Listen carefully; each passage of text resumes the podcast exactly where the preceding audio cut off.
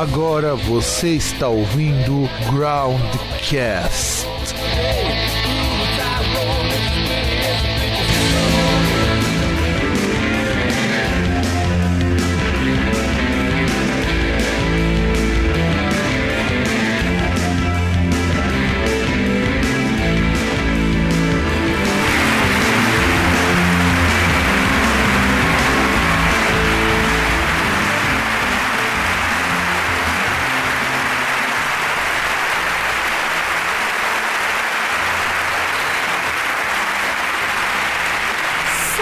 Saudações, amigolhes e amigas do meu, do seu, do nosso Groundcast. E depois de uma semana de hiato, estamos de volta, firme, fortes e vigorados. Eu aqui, diretamente de Santo André, com medo dessa chuva do caramba de acabar forte no meio da gravação. E do outro lado, lá na Lapa, aquele que viu pessoalmente o dilúvio, o senhor César. Olá, tudo bem? Ó, mudamos, César, porque, poxa, você não falava tudo bem, a gente tá evoluindo já. Você começa com alô, agora com tudo bem, daqui a pouco você vai estar tá falando, vai estar tá aprendendo a língua dos homens, como diria o Legião Urbana, né? Cara, mas é que tá, as coisas mais sábias são ditas com menos palavras, né? Pra bom entendedor, meia palavra dá. Bonito, bonito, sabe? Não, não, achei, achei, achei, achei muito bonito, muito tocante. Por favor, produção como os, como os nossos ouvintes não têm o nível intelectual do, da pessoa que vai protagonizar a nossa notícia, então se fala o mínimo, eles entendem. É, isso é verdade. Afinal de contas, nós não temos quilate para rebater o que nós vamos comentar depois na virada da notícia. Mas o César disse, inclusive, aproveitando já fazendo esse corte lindo e maravilhoso, que queria comentar um pouco dos resultados dos jogos da última rodada. Ah, não, não, não. Na verdade, vou deixar isso para depois, quando terminar a temporada futebolística tal, que a gente fizer um programa especial. Aí a gente comenta o saldo do ano. Mas vai dizer que você não ficou assim super feliz com o resultado do jogo do Palmeiras? Não, o Palmeiras perdeu. Mas o que eu vi de, o que eu vi do pessoal reclamando desse jogo, cara, não foi brincadeira não, meu. Cara, então, o jogo contra o Palmeiras e Santos foi até legal. É, só teve muita substituição, porque foram três substituições do Palmeiras, três substituições, substituições do Santos e uma do Corinthians, que foi o juiz que saiu machucado. Certo, certo, certo. Então, produção, é. vamos, vamos virar a vinheta antes ah, que não, a gente comece. Tem uma, tem uma, tem uma pergunta pra você. Diga, diga. Você, no caso, hashtag Team Rússia ou Team OTAN? Team Rússia, cara, com certeza.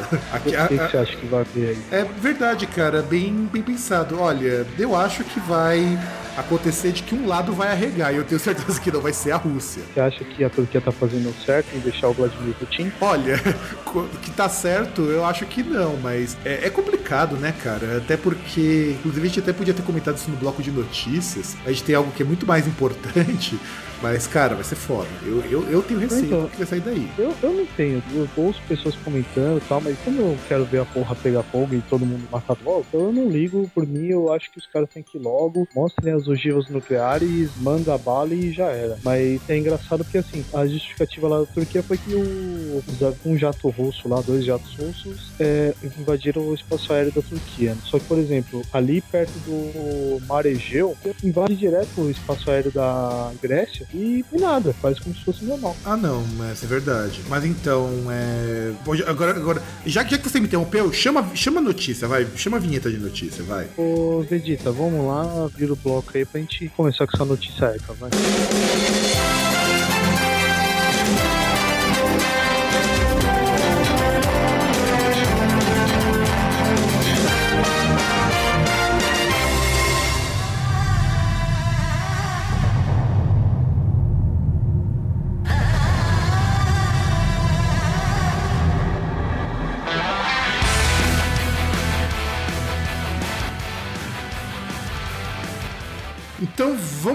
Começar com, acho que assim, a, a melhor notícia de todos os tempos, cara. É, enquanto a gente tava fechando a pauta desse programa, a gente é, que, que é antenado com as notícias do mundo, que sabe como as coisas são, como as coisas elas, vamos dizer assim, transcorrem, apareceu no nosso site querido, por isso que eu fui na fonte, a seguinte notícia. Eu vou, eu vou ler assim, é, por favor, contém, contém assim suas, suas emoções, porque assim, é, é muito chocante, é algo muito forte. É, Lobão volta com um disco de inéditas e diz: todo roqueiro é conservador.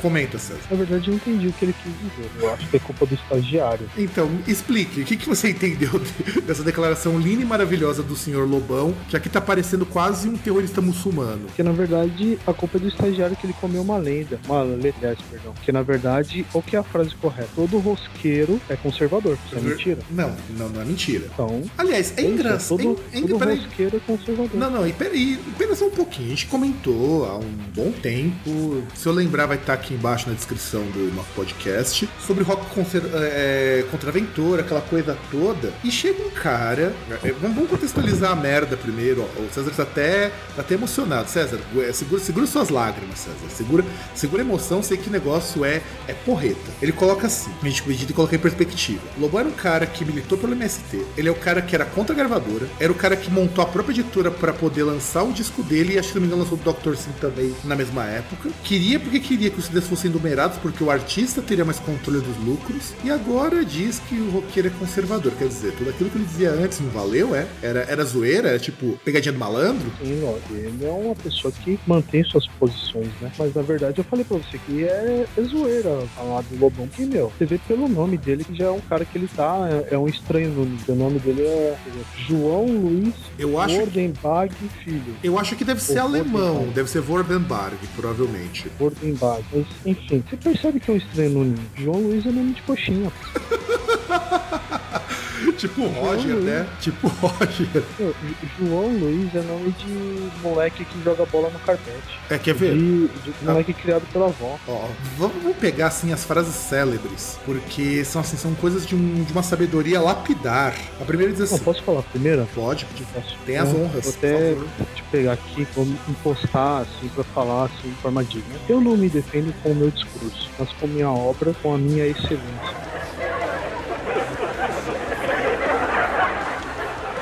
Cara, é que eu tô com o celular na mão, senão eu faria um double facepalm. cara, deu até pra, pra ouvir que o negócio foi, foi triste, cara. Oi, cara. Ele, ele não merece um double facepalm, ele merece um tactical facepalm. Qual é a diferença do Tactical Facepalm pro Double Facepalm? Ah, o Tactical Facepalm são aqueles caras tipo de operações táticas da polícia fazendo facepalm. Que tem uma imagem que tem três caras assim e os caras estão fazendo facepalm. Faz sentido, faz sentido, faz sentido. É, deixa eu ler uma outra, assim, uma sabedoria, sabedoria lapidar. A vanguarda brasileira ficou parada na estética modernista de 1922. Você tem o cabelo do Arnaldo Antunes, a Adriana Varejão, os caras enfiando o dedo no cu. É tão velho você querer fazer suruba nos anos 2015?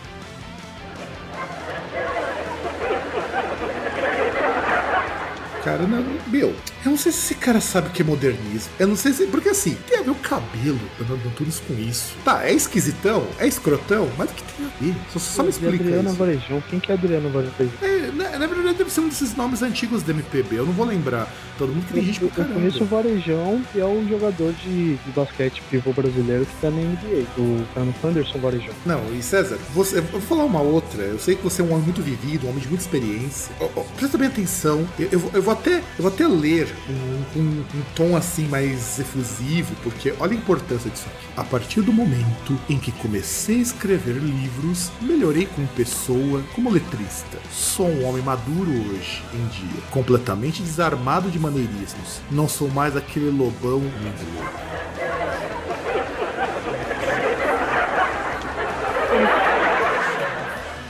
fi- Você ficou até sem fôlego depois dessa, né? Não, é que tem uma aqui que eu tô tentando ler, mas ela é gigante pra caramba. Que é o que explica todo o mote lá, aquela. Explica aquela. o título inicial, né? É, Não, sabe o que, que- explica. o que, que me incomoda? Agora vamos, vamos fazer uma leitura crítica dessa porcaria. Cara, o Lobão é um músico falido. Acho que a gente já chegou num consenso há um bom tempo. Ele era um cara que tinha umas ideias muito legais. Eu nunca gostei da música dele, mas eu gostava das ideias que ele tinha com relação a royalties, que gravador era uma coisa explorativa, que É, rádio. Isso já era uma coisa, isso já era uma coisa que ele tinha quando a, a época dele já tinha passado. Porque assim, a época dele que ele estourou foi anos 80 e tal, foi preso lá, blá blá blá. Aí depois, acho que, não me engano, ele não, não fez nada muito notório na década de 90, até o final da década de 90, que é aí que ele veio com suas ideias aí de gravar um disco novo, de distribuir na, em banca de jornal, essas coisas. Ah, mas sem contar também o seguinte: ele tinha umas coisas, umas ideias que realmente faziam muito sentido. Então, por exemplo, eu me lembro de umas entrevistas que uma das coisas que ele mais criticava, inclusive, foi isso que ajudou muito a popularizar o termo jabá. Era ele que falava que era contra o jabá, por isso que as músicas dele não tocavam. E de fato, Lobão tocava muito pouco em rádio porque ele brigou com meio mundo. É, então, mas eu não lembro dele ter alguma obra, assim, alguma coisa na década de 90. Deve ter, cara, deve ter, mas a gente que não tem tanto contato assim, mas enfim, o importante não é isso. O importante é que ele, como ativista político, era uma pessoa importante. Não, não, tudo bem, que eu até lembro que quando tinha aquela, aquele movimento, vários artistas lá, até no Palácio do Planalto, pra tentar forçar alguma lei aí, mudar essa questão de royalties e tal, eu lembro que ele era um dos caras que parecia lá na linha de frente mesmo. Inclusive, ele, ele era um dos caras que mais brigava pelo artista ter controle sobre a própria obra. Isso era muito bonito, na é verdade. É. Para depois ele vir e negar tudo isso. E assim, ele faz isso porque o que, que eu percebo do Lobão? Ele é um cantor que ele não soube se reinventar. Ele não soube. E isso é um problema para ele, porque se ele não soube se reinventar, consequentemente, até, é até engraçado, até curioso, até engraçado que eu vou falar agora. Até o ultraje a rigor nos anos 90, no começo dos anos 2000, se reinventou de alguma forma. O Lobão não, o Lobão, o Lobão estacionou, porque ele vivia dos clássicos ele, dos anos 80. Ele é um artista deslocado, né? É um cara que é, é, é tipo. Não sei se você vai lembrar a referência. Você lembra um episódio dos Simpsons quando o Homer ele fez um jogo de boliche perfeito? Ah, lembro, lembro. Que tipo, ele não voltou lá pra casa, ele falou que tinha tido um acidente na usina nuclear, que o Lenny tava mal. Aí de repente você vê lá o Kent Brockman lá, os caras transmitindo ao vivo lá do boliche, que ele tinha feito o jogo perfeito, né? Que aí até ele vai num programa lá de. programa de perguntas lá e tal. E aí até ele, dá uma mancada lá e o, aí vem alguém e fala: é, é que esses celebridades de 15 minutos de fama não sabem o momento deles saírem fora, né? Que o Lobão é mais ou menos assim, ele já, a dele já foi, só que ele não aceita. Então, é. E o engraçado é que é o seguinte: o pior é que não só o Lobão ficou para trás, mas o Lobão ficou assim. É, eu não posso nem dizer que ele é pobre, porque pobre seria forçar muito, muito a barra, mas ele é um cantor que, por contrário de toda a geração que cantou década de 70 e 80, que hoje tá relativamente estável e inclua isso mais uma vez o Roger. O Roger pode, ele é um canalha porque ele sabe muito bem o que ele tá fazendo. O Lobão, eu acho que ele tá desorientado. O seu Lobão ele tem carga na cabeça, né?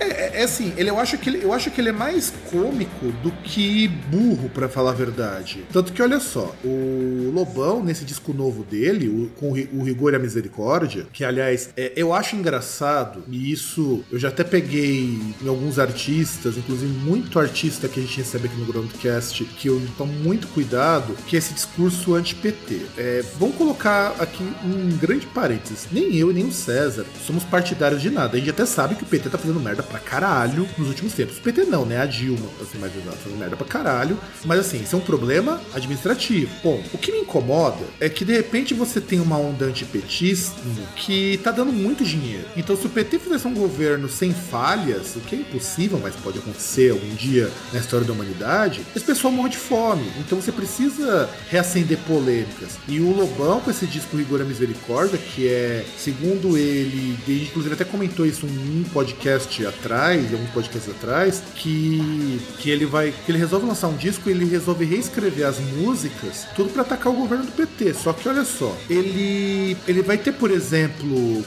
conforme ele vai é, progredindo nessa dessa derrocada rumo à babaquice extrema, ele começa quando ele vira colunista da Veja. Eu acho que isso é um ponto bastante complicado, porque ele vira colunista da Veja e aí vai destilar esse antipetismo, ele vai aproveitar também para atacar os outros que são músicos, que em alguns momentos eu até vou dizer que são músicos que também têm problema de se reinventar. Mas olha só, ele vai atacar o Caetano, o Gil, o Chico Buarque e o guitarrista do, do Titãs, o Tony Belotto, e ele vai atacar dizendo, falando sobre é, assim, vou dizer que eles que eles não saíram do mesmo, do mesmo lugar. Porra, bicho. Você pega o Arnaldo Antunes, o Arnaldo Antunes tá produzindo coisa até hoje. Tá certo que ele tem uma página que eu posso até considerar negra da carreira dele, que é aquela merda do Tribalistas, que aquilo é muito ruim, mas ele tem uma carreira relativamente estável. O Chico Buarque, comenta, é vai. Assim, eu queria interromper, é, é, que é aquele negócio, porque ele critica os caras, mas até que aquele bate pra mesmo. Ele chama de músico vendido que puxa saco do governo em troca de financiamento do Ministério da Cultura, né? É, é e na, verdade, o que acontece, eu acho que é muito,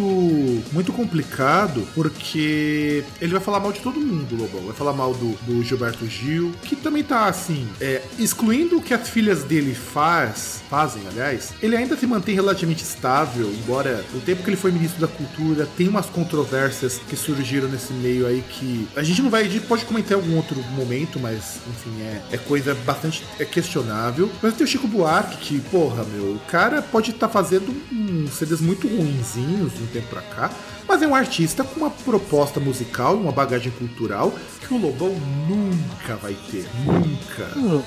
É um artista que ele, assim, ele é notório por conta do. por ser cantor, né? Mas além de ser cantor, ser compositor, ainda assim o cara pega uma coisa que em tese não teria nada a ver com, a, com o métier dele, que é a literatura, e o cara consegue ainda destruir nisso. Tipo, é um, é um cara de capacidade intelectual superior. Não é. dá pra você chegar e criticar, tipo, por puro recalque. Você quer criticar, se achar o bagulho pra criticar, você tem que achar um negócio mesmo de criticável e falar. Agora não por puro recalque, igual faz o Lobão. É, cara, poxa, eu acho, por exemplo, o disco mais novo do Chico Buarque, eu acho eles muito chatos, mas é, o Chico Buarque é um cantor que tem um legado que se ele nunca mais produzisse um disco na vida, ele ia passar o resto dos dias dele tocando só o, o repertório dele e não ia acabar. É coisa pra caralho. Você pega. Não, não, mas você não entendeu. Eu não gosto de Buarque. Acho chato pra caralho. Mas uma coisa é gostar, outra coisa é falar que o negócio é ruim. É completamente diferente. Exato, exato. Não, e ele é. Eu, ele, e ele é muito bom naquilo que ele se propõe a fazer e tudo mais. Tanto que a única, aqui a única banda que ele poupa dessas bandas de rock que são mais populares é o Cachorro Grande. Mas filho, Cachorro Grande é uma, uma merda de uma banda. É uma merda de uma banda, cara. Uma banda muito ruim. Aliás, Cachorro Grande é mais uma daquelas grandes bandas do Rio Grande do Sul que acho que são Rio Grande, acho que é do Rio Grande do Sul, né? Rio Grande. É, é, é, seus conterrâneos aí, pô. Assim, que tentaram ser o novo Engenheiros do Havaí. A ideia é assim, empurrar com uma nova sensação do rock gaúcho. Lá no Rio Grande do Sul, eles fazem um puta de um sucesso. Sim. E assim, e eu, eu acho que é até merecido, porque é uma banda, dentro da sua proposta, ele é competente. Mas não sai disso. É uma banda assim, até o Humberto Gessinger, com todas as viagens de LSD que o cara tem, ele é muito mais coerente que o povo do Cachorro Grande em termos de proposta musical. Cara, eu, eu, eu não entendo o Cachorro Grande, porque na verdade, assim, pra mim, até você vê figurino, essas coisas, passando pelo som, caras pareciam muito mais, tipo, imitar fim da década de 60, início, eh, década de 70 do que qualquer outra coisa. É, não, e, e olha só, ele, e ainda para a gente poder finalizar essa notícia, é, olha, olha o que ele fala no final. E isso daqui é, é, é digno de, de, nota, inclusive, ou de pena. Se eu pudesse, eu teria ido para fora do Brasil. Mas o meu nicho de trabalho e o meu público estão todos aqui. Desabafa. Recebo ameaças de morte, tenho que matar seis leões por dia para ter um show. Seria muito melhor morar no Uruguai ou em Portugal, em qualquer outro lugar. Ah, mas morar no Uruguai lá com aquele, aquele bolivariano lá do. Do, do, do Pepe Mujica? Mujica, é. Não, sabe o que, que eu acho complicado? É, aqui, só pra gente. Ele vai dizer assim: tem que matar seis leões por dia para poder organizar um show. Filho, você tem que fazer isso porque você não tem público. Essa coisa, essa onda de ser reacionário, você não tem público, cara. Você depende de financiamento mas, estatal para poder fazer show. Mas todo. Diz um artista que não tem que fazer um, todo um rolê pra organizar show. Só que sem contar o seguinte: você tem aqui, inclusive, relacionado pelo, pelo Bernardo Araújo a análise do disco do, do Lobão, né? O, o Rigor e a Misericórdia. O, o, olha só, eu vou ler na íntegra, só pra gente poder fechar. E aí, produção, passe a régua e vamos pular pro bloco de notícias. Tá descrito assim. Bloco de notícias, pô? É, pular pro programa, propriamente dito, caralho. Você já quer mais notícias? Não, não, verdade, verdade. Olha só. Encarna o William Bonner aí, cara, mas faça ele aí, pô. Mais notícias. Vamos lá. Dramático, eventualmente afetado, furiosamente talentoso. Lobão lembra em muitos momentos o astro do rock e só do rock das décadas passadas em seu novo disco. Aos 58 anos, João Luiz von der filho, que nunca foi de economizar, não fez por menos. Vocabulário, instrumental, melodia, performance vocal, tudo é marcado por um certo exagero que dá uma cara ao disco, além da qualidade compo do compositor, cantor e instrumentista. Originalmente baterista há décadas, Lobão se defende bem em vários instrumentos, como mostra nos violões de aço. Bom, veja bem, violões de aço. Acha que esse cara que escreveu manja muito de música, né, cara? César, você, aliás, eu vou ter que interromper, César. O que é um violão de aço? Você que é um cara que, que, é, que é o cara das cordas. Não, cara, você não entendeu. É um resonator. Cara, mas o resonator não é uma, não, um efeito de distorção, cara? Não, o resonator é o. Não, não, eu tô zoando com você. Mas tem um violão que é o resonator, que era usado principalmente em músicos de blues, assim, bluegrass, Isso, que é um violão feito com peso de metal. Inclusive, assim, no meio, em vez dele ser corpo do violão e no meio oco, no meio ele tem uma câmara lá acústica separada do, do corpo, né? Sim, tem o corpo, aí tem uma câmara no meio, assim, fechada nela, que é de onde sai o, o som mesmo. Ah, sim, eu lembro. O Tito tinha me comentado uma vez no Resonator, verdade. Eu come bola mesmo.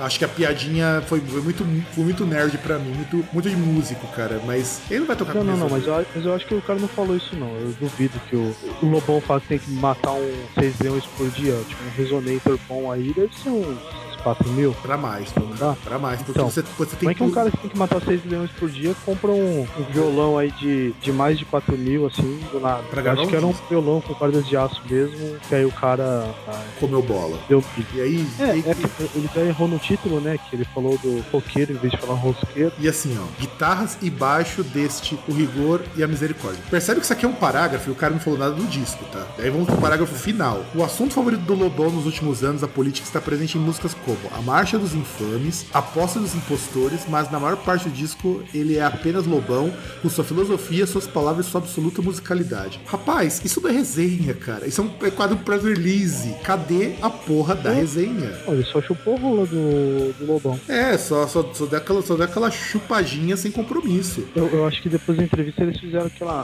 aquela máscula punheta dói, né? Você acha que rolou meinha depois disso, cara? Não, eu acho que eles devem ter ido lá, uma punheta de bancada, tá ligado? Eu não quero nem imaginar o que, que é a punheta trocada, cara. Eu não É, quero eles mão imaginar. trocada, um, um pega no do outro, né? né?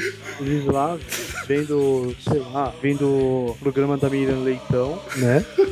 Cara, não, cara. É melhor parar por aí, já tá muito trash, cara. Produção. Cara, é, velho, é. Meu, falar o que do Lobão, velho? É, é, é aquele negócio, o cara fica velho, ele se acostuma a tudo. O cara se acostuma a levar dedo no rabo, o cara se acostuma a um monte de coisa. Então, porque ele se conforma e, logicamente, vai ficar conservador. O Lobão é só mais um exemplo. Então, produção, vamos, vamos virar, como me recompor, vamos virar esse bloco para agora, falando de verdade, vamos, vamos pro programa para falarmos da, de bandas que não existem. Então, se prepara, o programa tá bem legal. E aí,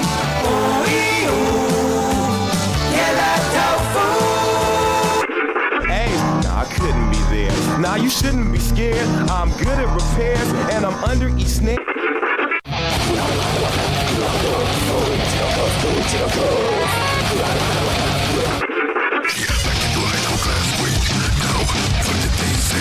snare. To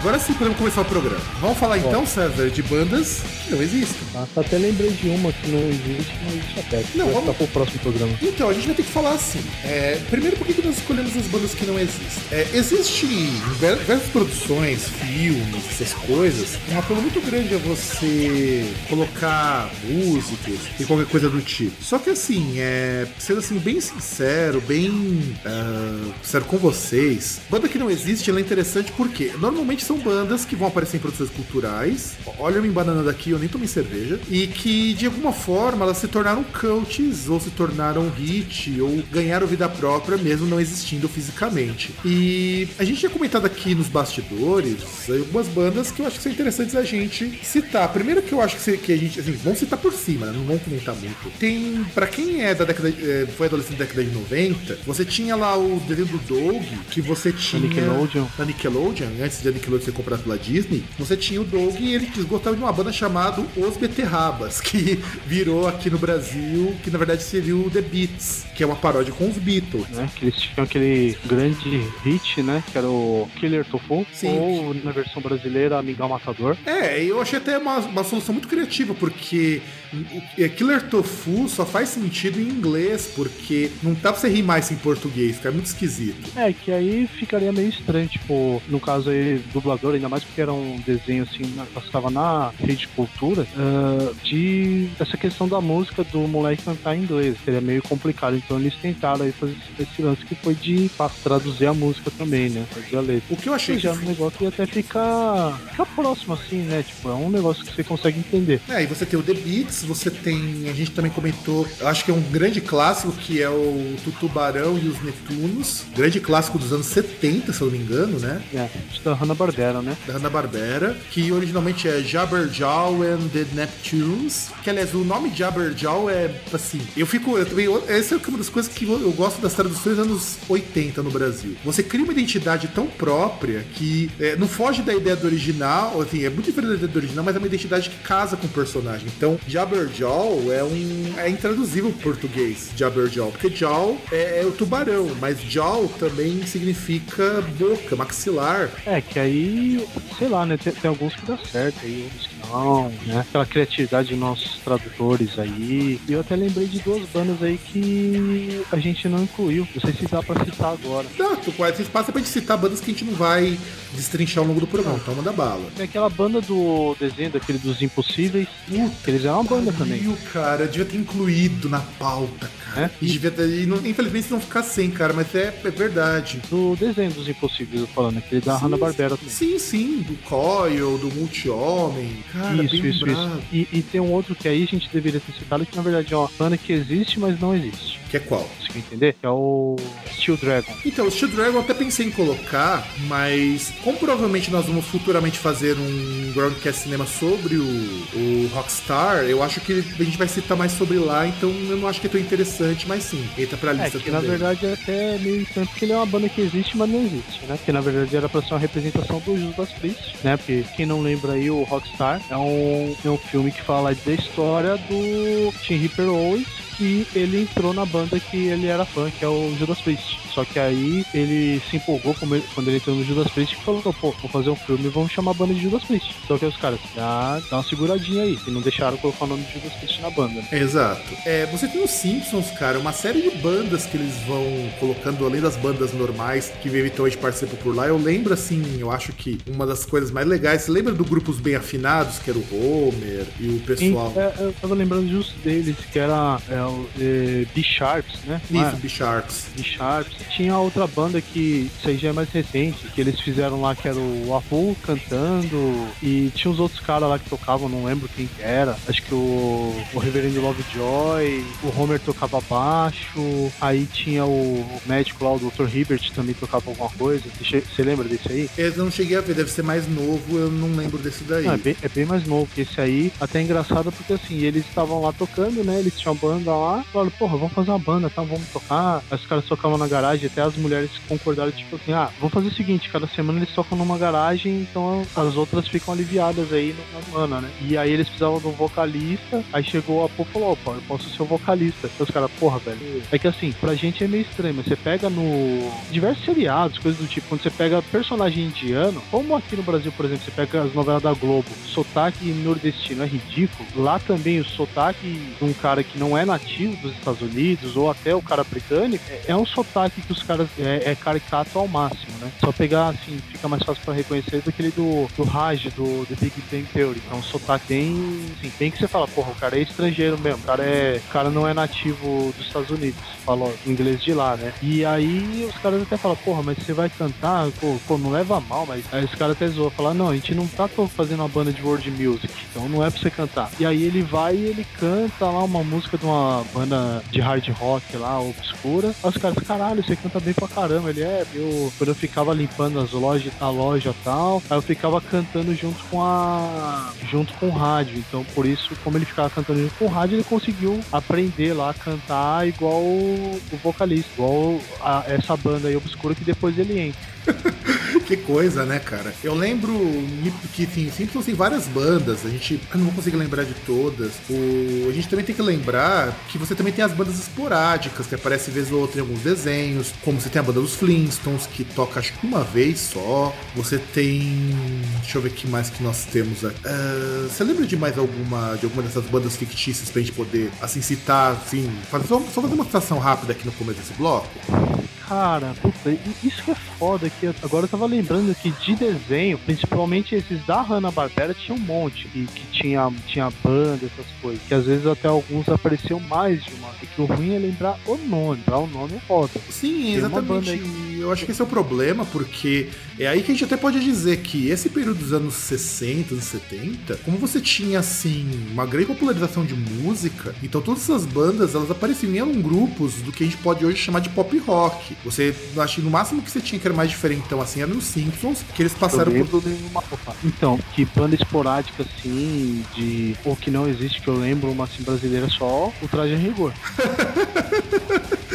É, faz sentido, faz sentido. O Traje Rigor faz sentido mesmo. E assim, a gente começa a ter essas bandas nesses desenhos. O South Park teve banda já, cara. Esporádica também. Beavis and Butthead, cara. Beavis and Butthead tinha a banda favorita dos caras lá no, no desenho. Não, a banda favorita dos caras não era o Bill War? Então, mas você tinha um monte de banda que não existia que aparecia também. É, é, é que eu lembro que teve uma, que teve um episódio que eles estavam indo no show. Eu não lembro qual era a banda. Se era uma banda de verdade ou de mentira. Você tinha isso, enfim, a gente tinha uma porrada de banda. E assim, lembrar de tudo, filmes principalmente. E o César até lembrou da Vagabanda no Malhação. Oh, Saudoso Malhação, cara. Cabeção. Hoje o Sérgio Ronjankoff já, já tá mais pra lá do que pra cá. Na época que o André Marques era magro antes de virar gordo, né? É. Antes, gordo. antes de ser DJ, gordo. né? Não, vou ficar gordo, porra. Que ele ficou num gordo assim, não é gordo tipo, ah, Homer Simpson. Não é um gordo, por exemplo, Danilo Gentili, tá ligado? Pô, ele ficou num gordo nível Arlindo Cruz, tá ligado? é, o nível Pericles lá do Exalta Samba. É verdade, nível Pericles. É, sim, não, isso é verdade. Então, e a gente teve, até a Globo teve disso daí, a Vagabanda, que é o nomezinho cretino esse, né, cara? Vagabundo. Exato, é um, é um nome cretino, cretino. Então, produção, a gente vai comentar mais sobre essas bandas então. Então pode virar a vinhetinha, aquela vinhetinha marotíssima, porque nós vamos agora comentar sobre as bandas, sim, que tiveram um pouco mais de repercussão. E aí,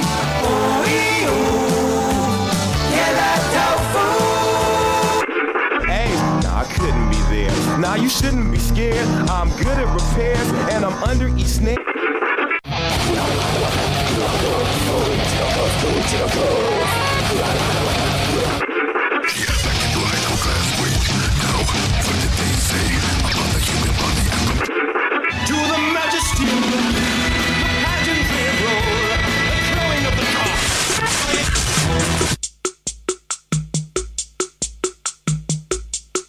Are we the last living souls? Are we the last living souls? Are we the last living souls? Are we the last living souls? Eu acho que a gente não pode começar a falar de bandas que não existem sem a gente falar do Gorilas, né, cara? Ah, não, cara, a banda é boa. Por incrível que pareça, a banda ela é boa. Não me desce. Eu, eu, não, eu não me convenço com aquele sonzinho mezzo Bob, mezzo Elegone. Então, cara, eu não gostava do Gorilas, eu vou ser bem sincero com você, até o dia que eu fiz a matéria sobre trip hop. E eu passei a enxergar a banda de uma forma diferente. Eu ainda não sou um grande fã, eu acho que tem algumas coisas ali que não me agradam, mas mas, cara, é uma banda que, em termos gerais, você pega pra ouvir, principalmente as outras músicas que não eram hit, que não viraram hit, é uma banda bacana, cara, a proposta. É uma proposta de rock com um pouco de trip hop e umas levadas meio mob, meio, meio eletrônico alternativo, que foge muito do padrão do que se fazia na época, inclusive. Que na época que eles estouraram, o que você tinha de banda fazendo sucesso era bem diferente, porque eles surgiram, na época eles surgiram, inclusive, com essa ideia de ser uma banda virtual, em 97, o que, que tava estourando no mundo, cara? Tava estourando ou aquele pop nojento ou era no metal, cara. Eles foram na contramão disso. É que eles até abandonaram a sonoridade do do, Blur mesmo. É, na verdade a gente precisa até comentar um pouco sobre como que a banda surgiu, né? A gente falou, falou sobre a banda, em 97, 98 quando eles surgiram, mas na verdade era um projeto de você animar quatro membros da banda, que na verdade a banda ela existe. O engraçado é que o Gorillaz ele existe como É banda. que na verdade é um spin-off do, do, Blur, do Blur. É, na verdade não só do Blur, cara, é de é do Blur mais os amiguinhos dos caras do Blur, porque a ideia da formação é do do Damon Albarn e do, Jay, e do Jamie Hewlett. E daí essa ideia que surgiu, inclusive, o cara que fez o Gorillaz, o Jamie Hewlett, ele é desenhista do Tank Girl. Nem manjo. Porra, cara, não, não, não, não, por favor. Isso merece um slap tap, cara. Porra, cara. Tank Girl é uma das grandes referências de quadrinho, assim, ultra, hiper, mega machista, que é uma mulher seminua que combate com um tanque de guerra, cara. É muito bom, cara. Tem até filme, um filme bosta. Cara, mas eu não sou cara de quadrinho, velho. Não, não tenho. Eu tive um ou outro gibi da turma da Mônica lá, do Zé Carioca, olha lá, velho. Cara, ó, esse cara, o, o Jamie Hewlett, ele fez. Pra, pra não falar que eu não tive, eu tive uma. E aí, leia, uma só HQ do Homem-Aranha. Uma. Ó, esse cara ele fez o Tank Girl junto com o Alan Martin durante 88 até 95. Ele fez o Judge Dredd. Que depois virou fez- filme, né? que depois virou filme, fez o Hell City junto com o Alan Martin. E ele participou também, cara. Olha só que coisa legal. Do. Ele fez a arte do Gorillaz, ele que faz o artwork do Gorillaz, inclusive. E ele fez a capa de um grupo chamado Mindless Self-Indulgence, que é um grupo de hip hop e tudo mais. E assim, o Gorillaz ele surge inicialmente pela ideia do. Quando o Damon Albarn, vocalista do Blur, junta com o Jamie Hewlett, eles resolvem montar uma banda. E aí eles vão chamar pra, pra essa banda, vão chamar outros músicos e eles vão, vão montar a banda formada basicamente por pelo Damon Albarn e o Jamie Hewlett, que são os criadores, que vão dar origem ao 2D, Russell Hobbs, Murdoch Nichols e Noodle, que são os músicos da banda chamada Gorillaz. É, que eles até fizeram performance, no MTV Video Music Awards, que aí eles tocavam atrás de um, de um, de um toldo, assim, um pano branco, onde aparecia projetado lá a imagem dele. Sim, exatamente. Inclusive, você tem gente do Massive Attack participando. Você teve Snoop Dogg que participou do, do Gorillaz. Num- inclusive, se não me engano, é um disco com uns remixes. Você tem muita gente que participou do Gorillaz. Então, assim, o Gorillaz surge dessa ideia, que é um projeto paralelo do Blur, e o negócio foi tão bom que o cara largou o Blur pra se dedicar só ao Gorillaz. O Blur também não é bosta. É, não, eu, aí, aí o Blur, Blur até concordo que, ele, que Blur era meio ruinzinho mesmo, mas assim, é, com- não, considerando não, não, que ele... Só você lembrar o seguinte: o, o, o Blur, a grande rivalidade dele era com o Ace. O que eu acho muito estranho, cara, porque. Na moral, pô. Cara, mas eu acho muito estranho, porque o som do Oasis, ele tava muito distante do que o Blur fazia. O Oasis fazia aquele rock chumbrega cópia de Beatles e o Blur era uma coisa mais rock alternativo. Ah, mas sei lá, né, cara? Hum, vai entender, os caras são lá do mesmo lugar, vai às vezes tretinha de escola, tipo, um rouba a namoradinha do outro, ou sei lá, eles foram fazer o troca-troca com alguém lá e na hora do outro fazer, o outro um correu, vai entender. Pois é, então. E aí, olha só. O Blur, o Blur ele foi colocado em ato. O Blur é uma banda que é famosa por quem não, não conhece ele, pra quem tem menos de 20 anos, provavelmente não conhece o Blur, mas aquela música Son 2 e aquela música lá do Coffin TV são os dois grandes hits deles. Ah, tem aquele Girls and Boys também, que já é antes ainda, né, do Song 2, que aí na verdade era aquela parte mais. Ah, não sei se dá pra falar que é um bagulho tipo New Order, que era um bagulho bem mais eletrônico. Verdade, verdade. Ele... Então, é isso que eu falo. O Blur, ele não dá pra comparar com o Oasis, cara. É complicado ter essa rivalidade, ter essa rivalidade com uma Não, banda mas, que mas, mas era rivalidade. Eu lembro que o, o Liam Gallagher, no Gallagher, os caras falavam um monte. Falavam, ah, porque não é música de viado igual o Blur e tal, não sei o quê. E os caras ficavam, tipo, de trocar farpa via imprensa e tal. Era daqueles, tipo assim, era tipo você misturar. Você colocar junto, por exemplo, Guns N' Roses e Nirvana, tá ligado? E poderia dar bosta. Assim, É sim, que sim. aí o, o, o pessoal que ouve o Groundcast aí não vai também manjar, né? Você falar de juntar Nirvana com Guns N' Roses, duas, duas bandas que não existem mais, né? Aí o pessoal também vai não vai pegar referência. Sei lá, eu acho que é tipo você misturar, só pra você lembrar aí, talvez você misturar Lady Gaga com Rihanna. É, eu acho mais justo, acho mais justo. Ou É. Ivete, Ivete com Cláudia Leite. Não, isso daí tudo bem, isso eu acho que é mais próximo mesmo. Então, e aí, o que acontece? O, o grupo ele é formado então em 97 nove- até 99, que era a fase de formação das ideias, mas até e aí eles vão lançar em, em 2000, entre 2000 e 2003, vai, vai ter o começo da banda. Em 2000 é lançado o EP Tomorrow Comes Today, que é da onde vem a música Clint Eastwood, que é a música mais conhecida do grupo. E essa música não, e essa música Clint Eastwood, é, é- é aí que eu, que eu tenho que falar o seguinte: quando eu escutei a primeira vez essa música, eu achei uma grande, uma porcaria. Mas não sei se é porque também na época eu era um cara muito. É, muito tipo que nem o César, que só escuta as mesmas coisas. Você era muito roqueiro chicotado. É, César, o que, pô? Ah, cara, você não vai escutar um Massive Attack, meu. Bom, também, tá certo que eu também não escuto porque eu acho Ah, mas- chato, mas, mas vamos Eu- ignorar Eu vou isso. escutar uma Carla Bruni que eu ganho mais. Porque assim, eu vou, eu vou escutar a primeira vez, eu achei muito chato aquilo ali. É, e o que, mas, é- mas o que, que eles. O que, eu achei- o que eu achava interessante do Gorilas é que assim, era diferente do que rolava nessa época dos anos 2000. Nessa época quem tava estourando era Linkin Park. que Essa banda assim eu não gostava, mas nem a pau que descia. Você tinha estourando é o grande Crazy Town. O Crazy Town não foi antes? Ah, cara, vou saber se foi antes. Pra mim foi na mesma época. Sim, mas eu acho que o Crazy Town foi até um pouquinho antes, mas tá incluso. Então, você tinha o Crazy Town, você tinha o Linkin Park, você tinha o Limp Bizkit que ainda fazia algum sucesso. Então é alguém que ia numa onda mais eletrônica. É assim, eu, eu hoje considero que isso foi uma coisa bem mais interessante do que do que se fazia na época. E aí, quando eles lançaram esse single Clint Eastwood, que tem um clipe muito legal, inclusive, é, ele, ele- Eu lembro que ele teve uma audiência muito grande. E aí, depois entre 2004 e 2007, você, ele. O grupo começa assim, a ganhar uma proporção muito grande. Porque até 2003, o grupo era um projeto paralelo do, do vocalista do Blur com um monte de convidado. Porque, bem na verdade, uma das poucas coisas que as pessoas sabem é que a, o a banda do Gorillaz é só o cara do, do Blur e um monte de gente que ele chama. Então você nesse, nesse mês você vai ter o Snoop Dogg, você vai ter um monte de gente aí. É música contratada, tipo Traje Rigor. Então, cara, eu acho que sim. Eu acho que é contratado. Eu não vou lembrar agora, mas eu acho que é contratado ou é convidado. Porque pra turnê eu sei que são contratados pra fazer as tours. Pra tour eu sei que. Mas que o cara toca. O cara toca sozinho tudo, mas ele é quatro personagens.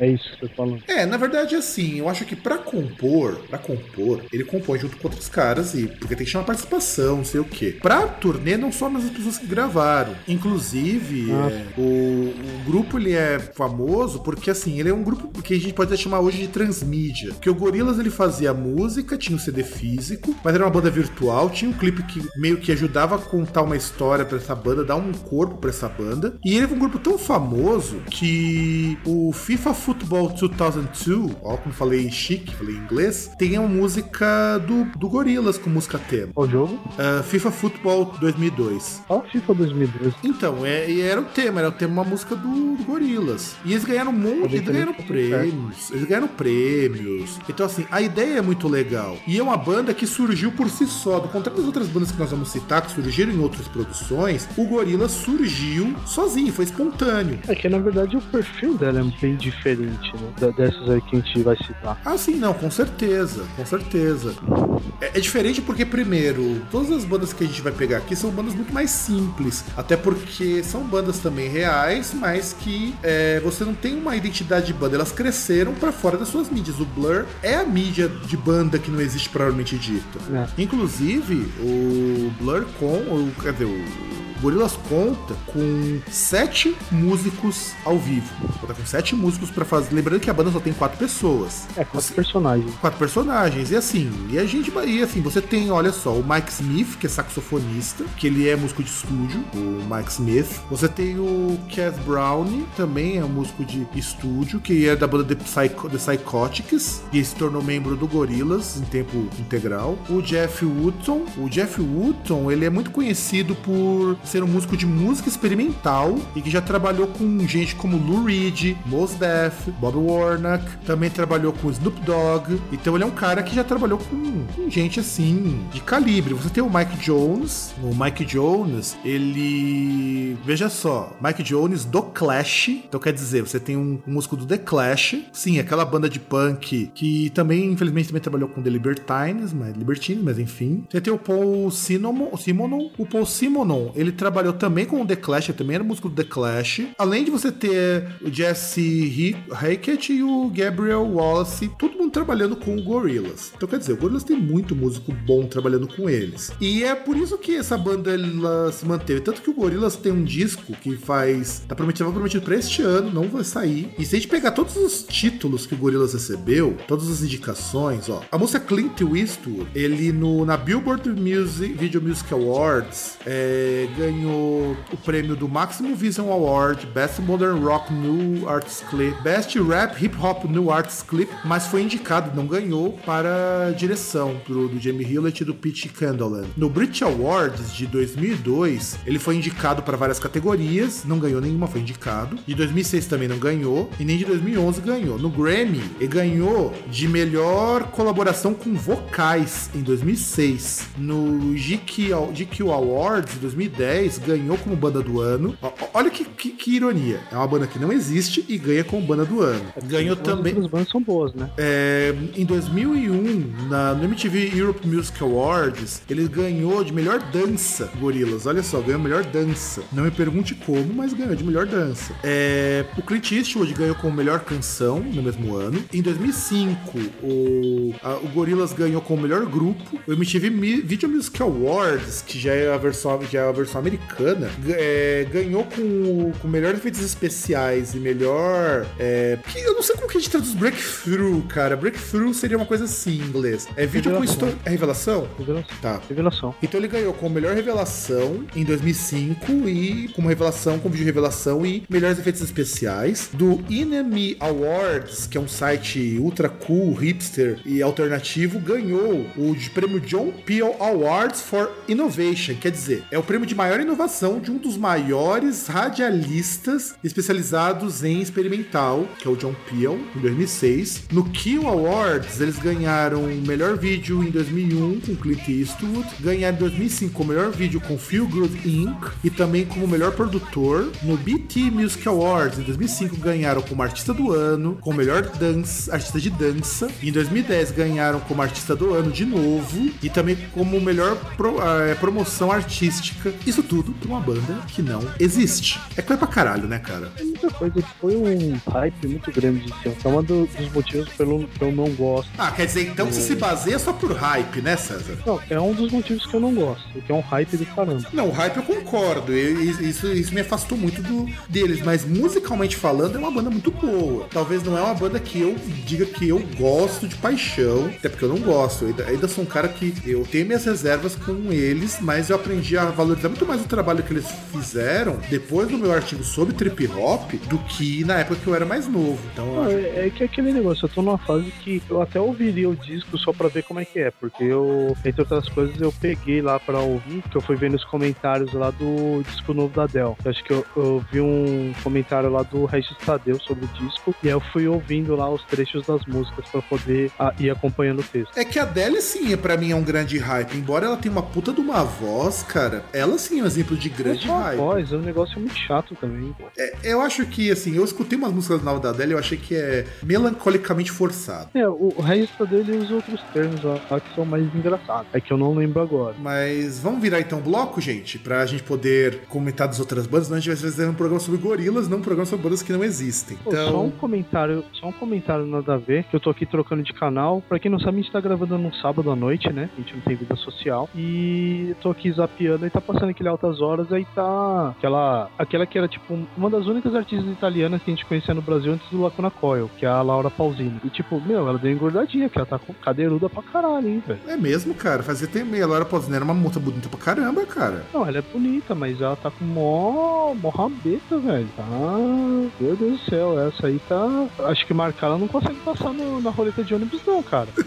Caralho, o negócio tá tão diferente assim, cara. Não, então, é- é- ela tá a meio barrigudinha, mas não tá gorda, né? Você vê que o braço tá fino, tal, essas coisas. Mas embaixo, assim, tá um negócio impressionante, velho. Olha. Então, vamos virar, o, pra- vamos vamos virar o bloco então, antes que a gente comece a comentar sobre a, sobre a retaguarda de cantoras o italianas. da, da Lara Pausini. E aí, ui, e ela é Nah, you shouldn't be scared. I'm good at repairs, and I'm under each snare.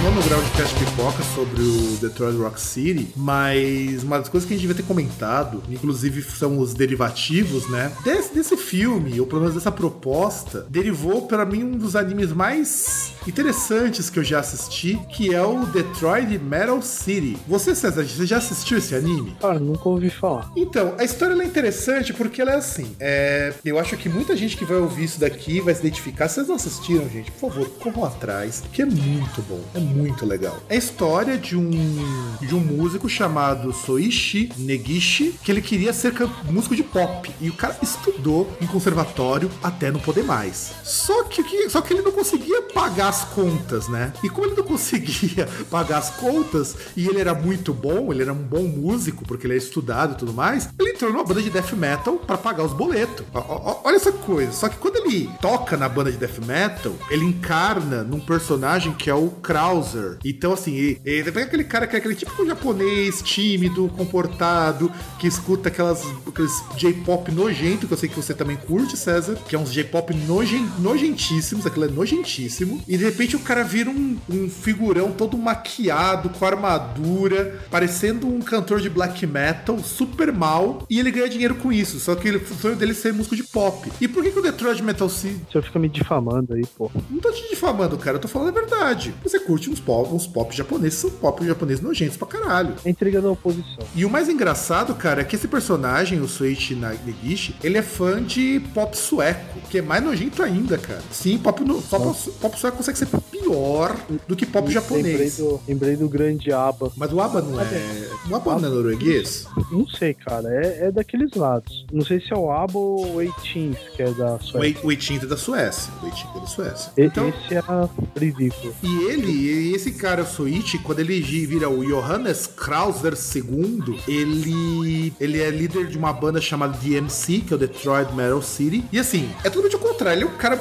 grandíssimo filho da puta. O cara faz letras só sobre é, sexo, drogas, mutilação. E assim, e o que que ele, o que que, que ele faça? Os caras caem matando em cima dele de tanto fã. E ele é um artista controverso. É assim, seria uma versão Marilyn Manson de um de um black metal, cara. É muito, é muito engraçado porque quando ele tem que mudar, tem que, quando ele tem que mudar de daquele cara que é super tímido pro Krauser. Quando ele é Krauser, ele vira macho de verdade. Ele, ele fica corajoso, ele cata altas minas, inclusive. É, é mais ou menos a história de vida aí da Tarja Turunen, né? Que era cantora lírica, entre várias aspas, mas aí tomou contato com metal só tocando Nightwish. É isso, né? Exato, exato, exato. E o que acontece com o, com o Krauser? As situações que esse Krauser é colocado no DMC, ele são situações que você dá risada pelo contraste. E é uma banda que, que tem tido um sucesso bacana fora do Japão, justamente por ser essa coisa totalmente diferente do que se espera. E é uma referência clara ao Kiss, meu, Detroit Metal City. É uma referência claríssima, claríssima. E é muito, muito escroto, cara. O Krauser é muito escroto. Porque o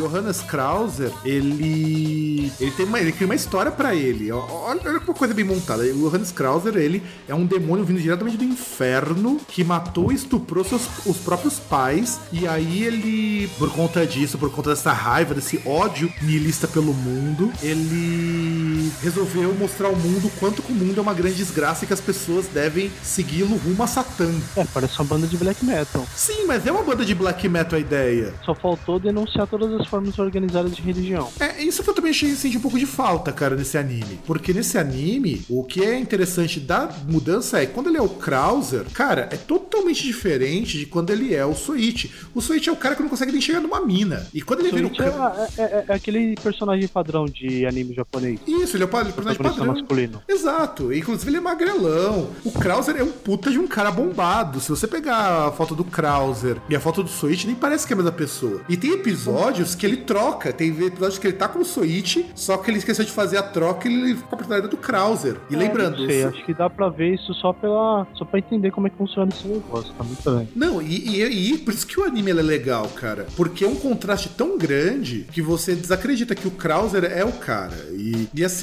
o Krauser não tem medo de nada. Inclusive, tem um dos episódios, eu acho que um episódio muito engraçado, quantas vezes ele fala a palavra estupro numa música. E tem. E ele faz, faz um. Ele consegue, acho que fala 136 vezes em um minuto. E ele, inclusive, corta até a própria língua, de tanto que ele fala a palavra rape. E o que acontece? O, o Soichi, ele se sente envergonhado de ser o Krauser, porque não era o que ele sonhava pra vida dele. Só que o mais engraçado é que ele ganha muito dinheiro e ele é muito bom pra tocar pop. Ele como guitarrista. Tanto que é isso que o anime mostra. A questão do músico, eu acho que é interessante dessa coisa da banda não existe, é porque é uma banda nos mesmos moldes de uma banda real. Aliás, o anime inteiro é centrado na banda Detroit Metal City. Só que ao mesmo tempo que é centrado no Detroit Metal City, é centrado nos relacionamentos entre os personagens, que é uma coisa que sinto falta nos outros que nós vamos comentar. Os personagens têm uma vida totalmente distinta da vida como músico. Até falando aí, lembrei de uma outra banda aí de que não existe, que seria pra comentar tal, de filmes. Então, comenta, pode comentar. Ou não, que lembrei uma que aí é que não sei, que não sei, que aí pegando até das outras, é a mais rasa possível, né? Que era aquela da, da escola do rock lá também. É isso, a gente- isso a gente vai precisar citar quando nós formos falar sobre os filmes do, do Jeff Black, porque tem essa banda e tem também o. Sobre os filmes? Não, porque o, o Tenacious, caramba, vai- vamos fazer o especial Jack Black, é isso? Mas eu não sei, cara, eu acho que seria uma boa ideia, meu, porque assim, eu não sei se dá pra falar de cada filme num podcast separado, não sei se tem corpo pra isso. É que depende, né? Porque, assim, de história, realmente é uma coisa que dá pra você cobrir. É, se bem que não sei, né? A outra lá do Detroit Rock City também não parecia ser, nossa, muito longo e deu um programa inteiro, né? Então, você ouvinte, se você quer ouvir é, dos filmes do Jeff Black separados ou juntos, deixa um comentário aqui. A gente vai decidir se a gente vai fazer tudo junto ou separado, porque eu acho que vale a pena. Porque o Tenacious D, a banda da Escola do Rock, são coisas bastante interessantes da gente comentar. Então, já que o César não viu o anime, já que ele não conhece, produção, vamos virar o bloco, que aí vão comentar de outro- uma outra banda que também é muito interessante é, nesse meio das bandas que não existem, inclusive porque é uma banda que eu não gosto, eu já aviso pra vocês que eu não gosto. Acho que o César também não é lá muito fã, mas é interessante que a gente cite um pouquinho. Então, produção, vira a nossa vinhetinha. E aí,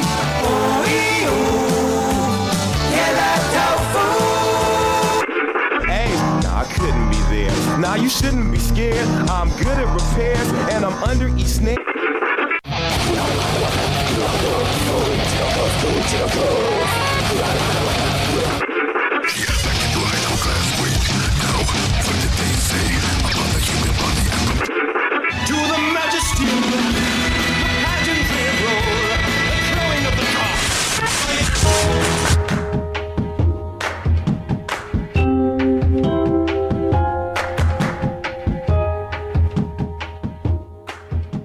Na verdade, não era nem pra rolar essa música, mas é, como a gente faz tudo ao vivo aqui, nossa gravação é em tempo real, então até eu achar uma música que fosse condizente pra gente falar dessa banda. É, vamos lá, vai. Então vamos falar do Deathlock. Você quer comentar alguma Deathclock, aliás, Deathclock. Você quer comentar alguma coisinha antes de eu falar alguma coisa, César? Cara, o máximo que eu posso citar é que a Gibson fez um, um instrumento aí do líder da banda e que eu achei muito foda que o meu sonho de consumo, velho. Que é que é uma guitarra Fly V branca. E que, aliás, é um, é um modelo muito bonito. O grupo Deathclock, ele é, na verdade, o grupo do desenho Metalocalypse, que é um desenho da Adult Swim, e que ele é, seria, assim, um documentário sobre a vida e a carreira e a vida de estrada do grupo de death metal Death Clock. Então, é um anime que fala de violência. É, é assim, é, é, é a zoeira tipo Adult Swim. É zoeira nível hard. É, dos- é zoeira do tipo, ser social não pode assistir isso, que vai se sentir ofendidíssimo com o Death Clock. É, eu só discordo quando você fala que a guitarra é linda, cara. A guitarra é tipo o equivalente na guitarra se, por exemplo, imagine uma pessoa em si, o cruzamento da, sei lá, Bruna Marquezine com a Paola Oliveira. Elas fossem capazes de fazer uma filha. Se essa filha virasse uma guitarra, seria essa, essa Flying V, cara. É tipo se fosse aquela fusão do Dragon Ball, né? Exatamente, cara. É, é, é um negócio. Não tem palavras, cara. Se eu tivesse aquela guitarra, eu dormia com ela abraçado.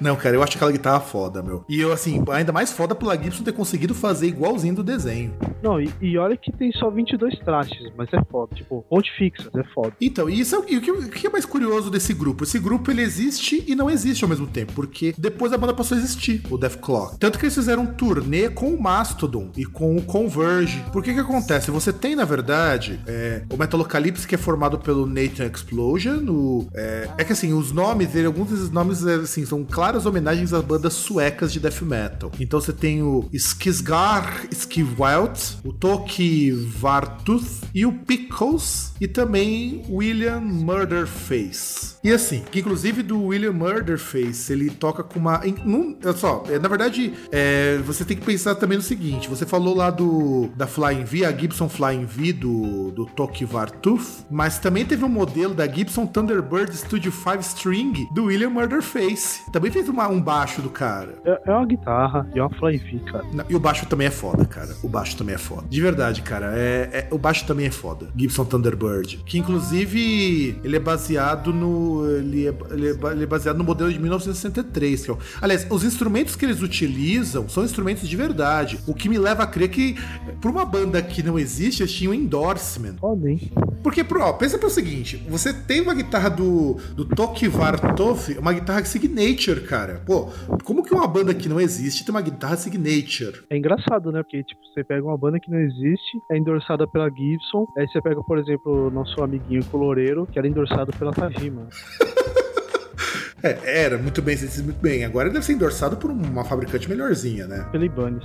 Que, aliás, é o endorsement de respeito. Se bem que Ibanez gosta de Então, patrocinar muito artista brasileiro, cara. Se eu não me engano, por muito tem- tempo, por muito tempo, parece que os caras do Sepultura também eram endorse desse tipo. Não sei, o Andreas Kisser, que eu lembro, assim, tradicionalmente ele usava uma Jackson, não era endossado pela Jackson. E o que, é interessante? Essa banda ela passou a existir. Tanto que o, o Death Clock chegou a ter uma turnê em 2007, organizada pelo canal, pelo grupo Adult Swim. E aí você teve o. Aí, lógico, pra você ter os personagens, você teve assumindo os personagens o Brandon Small, o Mike Kenneth, o Brian Beller e o Gene Hugland. Tanto que. E, só que como que funcionava? Era. Era mais ou menos como, a gente descreveu lá da tour do Você tinha os músicos tocando. Só que no lugar de você não ter os músicos do Gorillaz, não mostrava os músicos inicialmente. Hoje já mostra, mas é, mostrava os músicos e tinha lá o telão você vendo os músicos tocando. E devia dar um trabalho do caralho você animar pra que não desse nada errado. É, o bagulho devia ser ensaiado a exaustão, né? Com certeza. E aí em 2009 eles fizeram a tour que eu já que eu já mencionei que eles eram headliner junto com o Mastodon. Tanto que eles tocaram no, olha só onde eles tocaram, olha só. Tocaram no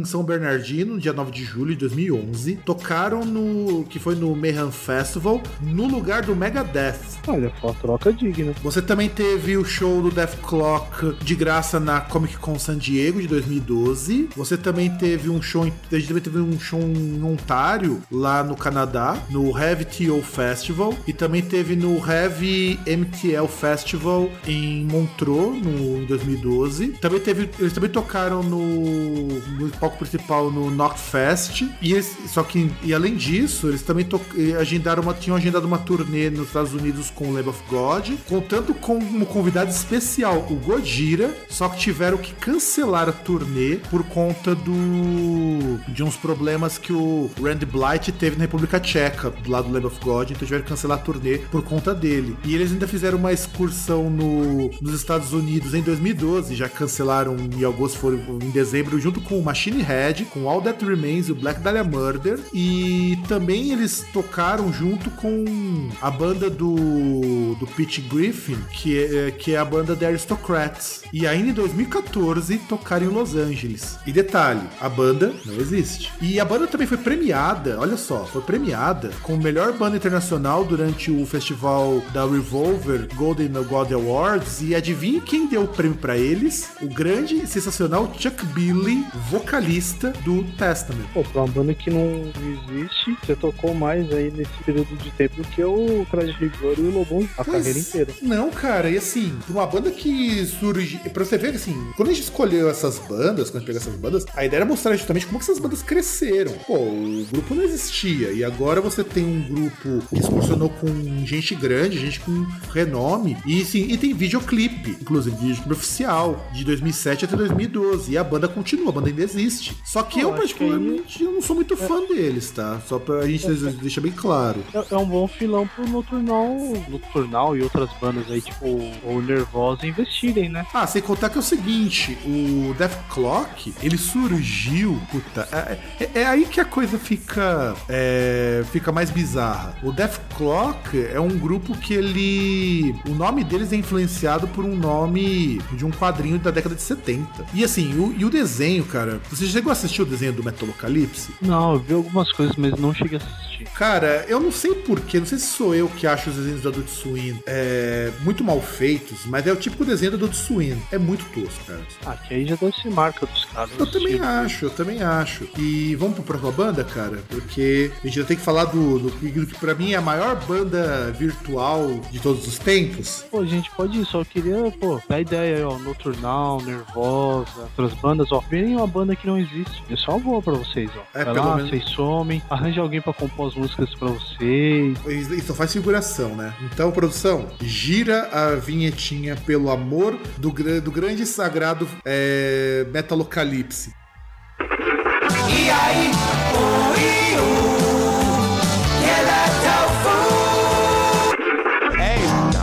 be there. Nah, you shouldn't be scared. I'm good at repairs and I'm under each snare.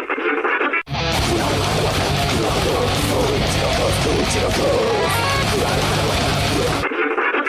into high school class, waiting now for the day say upon the human body.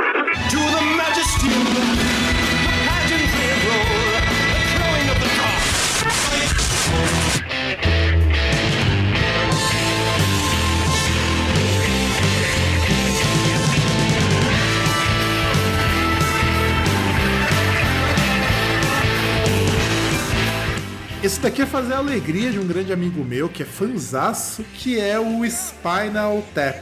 Cara, essa, não, essa- não, essa banda é fantástica, cara. Eu, eu não tenho nem o que dizer, cara. Spinal Tap é fantástico. É, quer comentar alguma coisa, César, sobre eles? Não, porque também eu conheço só de nome.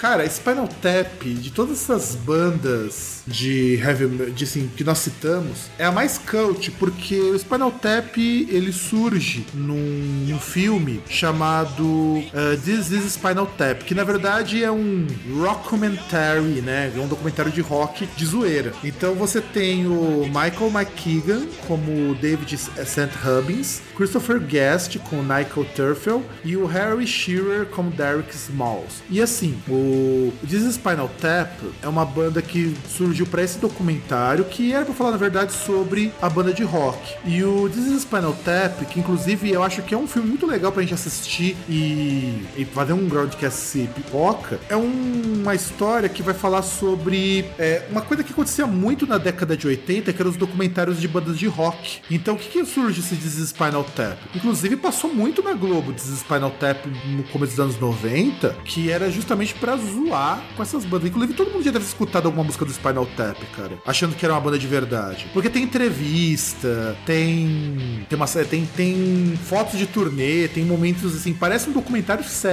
mas é tudo tão forçado que você, assim, você nota que é de zoeira. Porque o This is Spinal Tap, ele, pelo menos pra mim, eu acho que é um, um trabalho muito interessante, porque é uma brincadeira que foi que assim ganhou uma proporção tão grande que a banda passou a existir e fazer turnê. Isso muito antes de internet, isso muito antes de qualquer outra coisa. E tinha uma vantagem. Do contrário do que acontece com o The Clock, do, que do contrário do que acontece com o Gorillaz, do contrário do que acontece com o Detroit Metal City, aqui você tem um filme de carne e osso com atores de carne e osso que são músicos. É, que aí na época até era meio difícil você fazer o, o negócio com um personagem que não fosse de verdade. Sim, Que fosse muito diferente do daqueles que a gente citou no primeiro bloco. É o exatamente. Gorillaz mesmo, você pega porra, um bagulho pesado de animação e tal. A- a- até o. Eu lembro do VMA, quando eles apresentaram, era um bagulho que parecia meio 3D, tá ligado? Sim, inclusive uma coisa meio holográfica, se eu não me engano. Sim, sim. Pô, Era um bagulho que foi feito que dava pra fazer. Tinha, tinha tecnologia pra isso, né? Agora, na época do Spinal Tap, o cara fazer um bagulho assim teria que ser o pica das galáxias. Então, e os atores são atores até que relativamente famosos nos Estados Unidos. O Michael McKean, ele foi um cara que ele é o guitarrista dos Spinal Tap e ele já participou de filmes como o Coneheads, que se eu não me engano aqui no Brasil ficou como Cômicos Icônicos. Isso, Cômicos Icônicos. Você deve lembrar desse filme. Você assistiu o, o Coneheads? Cara, eu devo ter assistido bem, assim, eu lembro do filme e tal, acho que tinha aquele Brendan Fraser, né? Isso, isso mesmo. Ele participa Eu também. Ele Até participou.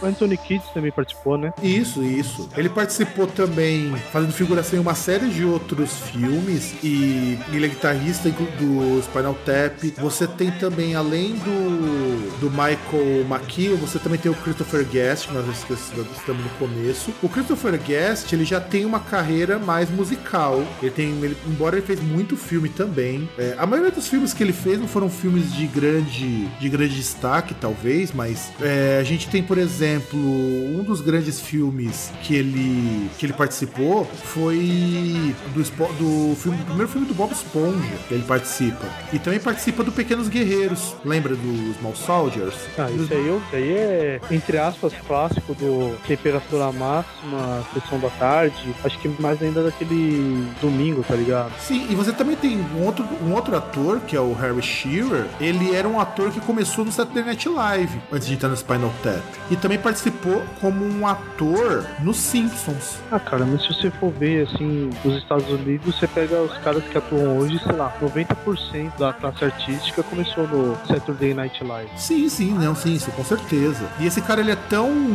é, ele também, esse cara também é tão participativo, ó, dos filmes que ele participou. ó. Ele chegou a participar do Guerra das Estrelas, episódio 4, só que não foi acreditado. Ele participou do Spinal Tap, participou do Flix como narrador. O, o My Stepmom There is an Alien, que eu não sei qual é o título no Brasil, mas ele também participou. Deixa eu olhar aqui, é. Ele participou da Minha Noiva é uma Extraterrestre. Ele participou desse filme também, esse é o nome no Brasil. Ele também participou do Godzilla de 98, participou também do Pequenos Guerreiros de 98, como o Punch It. Participou do Show de Truman, participou do. Deixa eu ver que mais filme que ele participou, que até 2000. Ele tem filmografia até 2011. E ele é uma das vozes que participa mais, mais presentes nos Simpsons. E ele é, olha só, a voz original do senhor Ned Flanders, do Burns, do Smithers e do Skinner. Ah, ele foi aquele cara que tinha saído, mas depois voltou, né? Isso, isso mesmo. É que no E- Brasil não faria diferença nenhuma, né? Mas. No original. Inclusive a voz do Mr. Burns original, ela é bem mais, mais sinistra. É, é, mais ou, é, mais ou menos, é. Ela, sei lá, ela é mais nasalada, né? Isso, exatamente.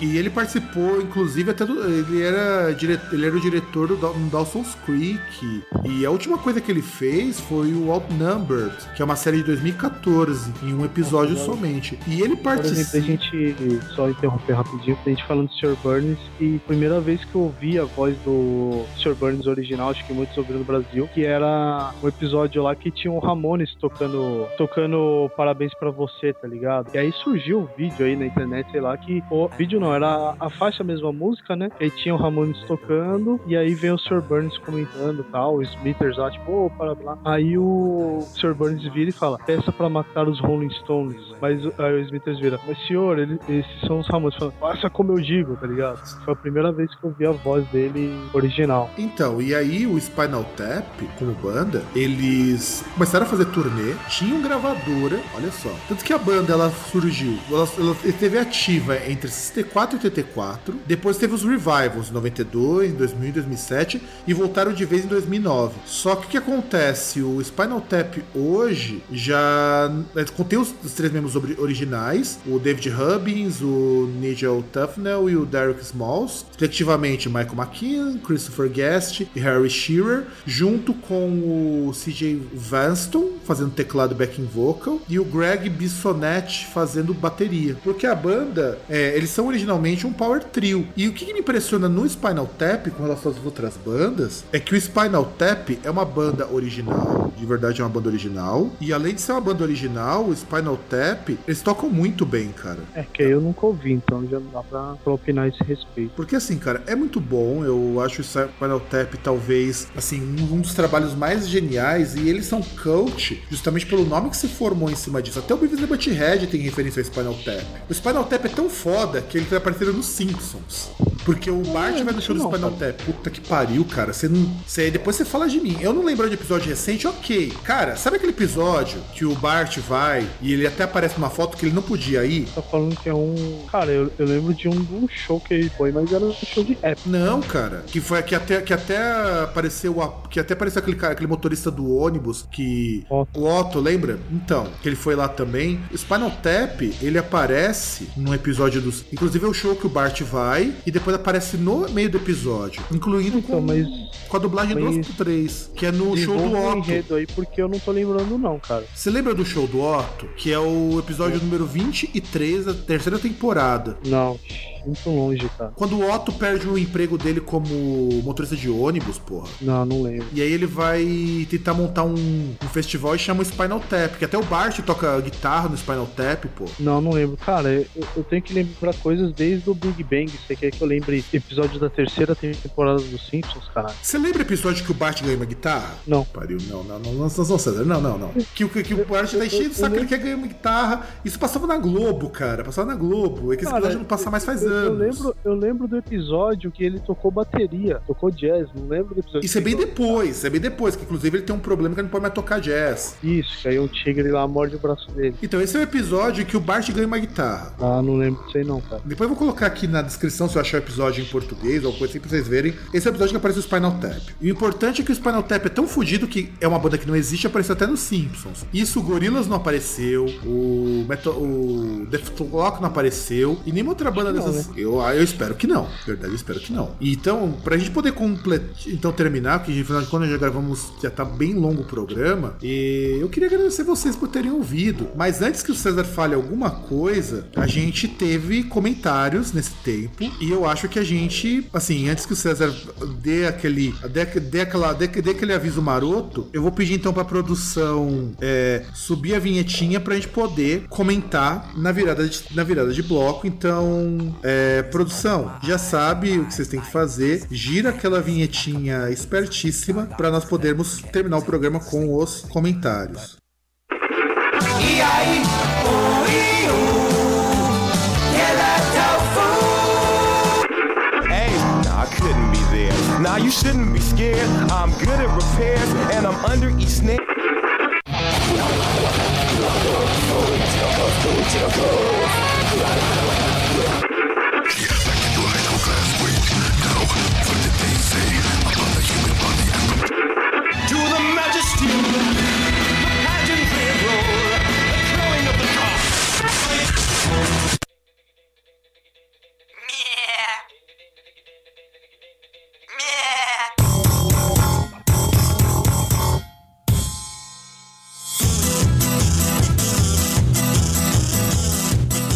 Porque a gente não pode terminar esse programa, fazer um comentário digno sem citar as nossas grandes referências musicais, nossa influência maior com pessoa, que é o grande Los Colorados, né não, César? Pra ver como, como a gente dá valor aos comentários, que ele merece os comentários serem lidos com o fundo musical da maior banda que existe, que é o Los Colorados. Bom, então vamos sim, porque nós não tivemos muitos comentários. Então, o primeiro comentário que nós tivemos lá no Groundcast 47, carreira solo, do Alex Meira. Alex Meira comenta assim: É legal o programa, primeira vez que escuto de vocês. Só falaram um monte de atualidades do Angra que não são verdades ou são imprecisas, mas no mais, o programa é bacana. Olha, cara, eu agradeço, eu acho, todo, todo ouvinte que comenta, a gente acha super legal. Eu acho que se você chegou até a gente, eu fico muito agradecido. Só que assim, eu gostaria que você indicasse o que a gente falou de bobagem, porque fica difícil de saber, cara. As informações que eu falei sobre o Angra e o que o César também contou coisa aqui, aqui são coisas que a gente vê, assim, até pelo mesmo em sites como o nosso querido e amado Chicotada. Então, se tem alguma coisa pra corrigir a gente, alguma bobagem que a gente falou, por favor, deixe no comentário. Pode comentar aqui nesse programa mesmo também, que a gente não se irrita, não. Não, e, aliás, é nossa obrigação. Indica aí quais foram os erros que a gente faz errata aí. É, a gente faz um merda. problema. Não tem problema, porque A gente, a gente faz um programa, um Bootsman, só pra citar as coisas erradas que a gente fez. Só, só mostrar aí qual foi. Exato, e não só isso, muita coisa que a gente falou do Angra, se são imprecisas ou se elas não são verdades, culpe a assessoria de imprensa da banda, porque é o que chega pra gente. É que até teve coisas que a gente lançou como pergunta, né? Por exemplo, eu falando do. Se tinha um novo guitarrista, porque foi mesmo uma dúvida aí que eu vi em relação. Surgiu em relação à promoção que eu vi lá que falava, tipo, ah, se você fosse o novo guitarrista do Angra. Eu falei, porra, novo guitarrista do Angra, que Floreiro foi pro Megadeth, será que ele deu área? Né? É uma é dúvida, não estou Não. nada. Exato, e sem contar o seguinte: vai ter, se é que já não teve, uma turnê especial reunindo os vocalistas. Eu não sei se o André Matos vai participar, inclusive eu preciso até informar, que vai participar até o Edu Falaschi, que agora parece que voltaram todos a ser amiguinhos e vão tocar. Então, assim, tá esquisito, porque você não tem vocalista novo, tem, tem o Fábio Lione achando que é a última bolacha do pacote. Meu irmão até mandou uma entrevista falando do Lione falando que ah, o André Matos é bom, mas dá pra entender que dizer, ah, mas eu sou melhor. Ah, me desculpa, cara, Fábio Lione, meu- meu- mesmo sabendo que o meu irmão curte o vocal dele agora, o vocal do Fábio Lione tá uma bosta, cara. Olha, tá eu, acho que bom. dá pra fazer um negócio prático, objetivo para descobrir isso. Pega, coloca André Matos, Fábio Leone. Vamos fazer três rodadas. Primeiro, os dois cantando Carry On, depois os dois cantando Emerald Sword e no último escolhe uma música aí tradicional, assim que todo vocalista deveria saber cantar assim de, de olhos fechados e eles cantam e a gente vê quem se sai bem nessas três aí. Essa Só melhor de três é o melhor. Só toma cuidado pra não colocar música com voz de mulher, que o André Matos já tem experiência nisso. Ah, mas aí o não tá falando que é melhor? É, faz sentido, tira. Se ele, se ele é melhor, ele tem que se sair melhor que o André Matos no Wuthering Heights, por exemplo. É, então, porque na verdade ele não diz que ele é melhor, mas sabe quando fica nas entrelinhas? E assim, eu só acho assim, ele não tá tão ruim quanto o Eric Adams. O Eric Adams tá realmente sofrível com o vocalista. Mas eu acho que o Fablione tem que também colocar a mãozinha na consciência e ver que ele não tá tão bom assim. Você escutou o último disco do Angra, inclusive? Foi ele do vocal? Então, eu falei pra você, no, acho que agora surgiu no Spotify o último de 2015, se não me engano, sei lá. Mas não cheguei a ouvir. No Spotify só tem dois discos ano. É, tem o, rece- o esse de 2015, que acho que é um de um show, coisa assim. É E tem Secrets, alguma coisa. o Secret Ah. Garden. Secret Garden é o mais novo. Tem esse aí e o ao vivo lá do Angels Christ. Né? Isso, isso. Cara, é ruim, cara. É, é zoado, meu. É zoado. E o teu Fablione não pode falar muito sobre isso. E aí, temos também um último comentário é, do. Assim, se essa semana que passou, graças ao meu mestrado, uma porrada de coisa, eu não tive tempo de editar o programa. Já tem até programa pronto tal, mas é, coloquei lá um fail muito grande, que é um fail mesmo meu. Eu tenho programa pronto, mas não deu pra colocar. Do senhor Robert Moog, que ele diz assim: Sacanagem. Acordei cedo, tomei banho, passei durante o Tremarchand e sentei no sofá para ouvir o Groundcast. Pô, cara, aí tem que. Em quando a gente decepciona as pessoas, né? Não, César. Pô, cara, tá vendo? Você não merece. Você passou Thread Marchand. Tem que passar avanço. Ou, ou- ou hoje agora passar o, o Old Spice, né? Não, avanço. O negócio É, tem que ser porque elas avançam, né? É, elas avançam. Tem que ser o avanço logo depois de tomar um gole de dreia. Ou de e reanima. Isso, exatamente. Tomar um Dreia e, fu- e fumar um, um eitão, né? Fumar- Não, fumar um Malboro. Fumar um Malboro, velho. aquele vermelhão, né? É, aquele McLaren Old School. É isso mesmo. Então, é, a gente vai ficando por aqui, né, César? Aliás, agradeço o Robert por você ter comentado. É, desculpa mesmo é que realmente não deu, tá atolado de coisa, não rolou, não rolou. E você tem algum último recado, César? Ah, sei lá, acho que em primeiro lugar, poxa, faz tanto tempo que a gente não lê comentário e só tem dois. Pô, pô, time, vamos, vamos colaborar aí, vamos comentar, né? Pô, a gente gosta de ler comentário. E tem aquele desejo nosso aí, né? Que o desemprego continue assim, estamos torcendo pra você sobreviver esse ano e continuar trabalhando. Isso aí, força, força na Exato. Exato, fim de ano, Natal, estamos em época de crise. Só que é crise que É. faz o pessoal sair pro Black Friday igual enlouquecido, sendo que não tinha nenhuma oferta. Oferta mesmo. A maioria das coisas que você comprava, você compra pelo mesmo preço no resto do ano. Tá mais barato comprar no- na época de Natal. Cara, você me lembrou uma coisa agora que eu vi, tinham compartilhado no Facebook, que a TIM tinha uma promoção ótima. Qual? Ela tinha um desconto aí no iPhone 6S ah, eu vi. de, de, de 10 mil reais pra 3,699. Eu vi, eu vi isso daí. Viu isso? Eu vi, cara. Mano, cara de pau, né, meu? Nossa, mas teve uma promoção boa. Você tá falando isso aí, teve uma que foi ótima. De qual foi? Foi uma promoção, um desconto de 105.600 reais. Ah, a. Mercedes CL, ela de 910 mil saía por 800. Praticamente uma pechincha, né? Dá pra levar duas, né, César? Nossa, é lógico, dá pra comprar duas aí por rodízio, né, cara? Questão de rodízio. Não, mas é, é foda, cara. Bom, é, a gente vai ficando por aqui então. A gente vocês aguentaram a gente por mais de uma hora, né? Porque esse programa ficou um pouquinho mais longo do que eu esperava. Aliás, os nossos programas estão ficando meio longos, a gente precisa dar um jeito nisso. E É, é que não tá dando pau, né? Não tá travando, então a gente vai embora. a gente vai embora. Então, é isso aí, galera. Eu fico muito contente de que vocês tenham gostado. E nos ouvimos nos próximos programas. E um grande abraço a todos e tchau!